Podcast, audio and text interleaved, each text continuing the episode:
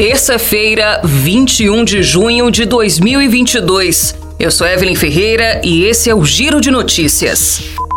O Ministério da Educação informou que a segunda edição de 2022 do Sistema de Seleção Unificada, o SISU, vai oferecer mais de 65 mil vagas para ingresso em 73 instituições públicas de ensino superior.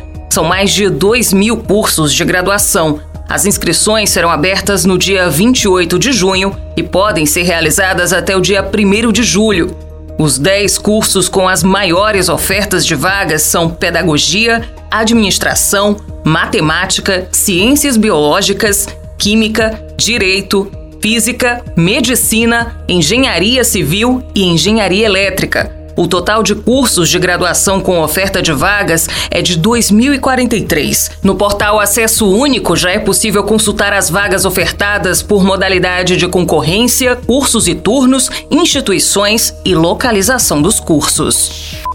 As obras de urbanização e reforma da Praça do Sagrado Coração de Jesus, no centro de Fortaleza, estão em ritmo avançado.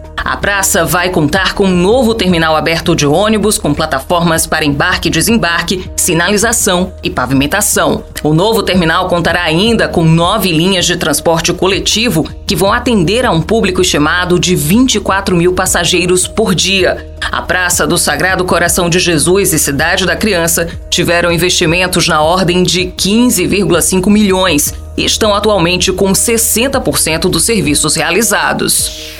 Moradores das capitais brasileiras passam em média duas horas por dia no trânsito. A constatação é da pesquisa de mobilidade urbana 2022, feita pela Confederação Nacional de Dirigentes Logistas. Considerando apenas o intervalo entre segunda e sexta-feira, os dias úteis, são 21 dias frente ao volante ou dentro de um transporte público, indo ou voltando de lugares como trabalho, escolas, centros comerciais, entre outros. A pesquisa também investigou o tempo gasto exclusivamente em engarrafamentos e a média obtida foi de 64,5 minutos, ou cerca de 1 hora e 4 minutos por dia. O levantamento mostra ainda que 80% das pessoas afirmam que deixam de fazer uma atividade devido à dificuldade de locomoção. E 43% das pessoas ouvidas afirmam ter medo de usar o transporte público após a pandemia.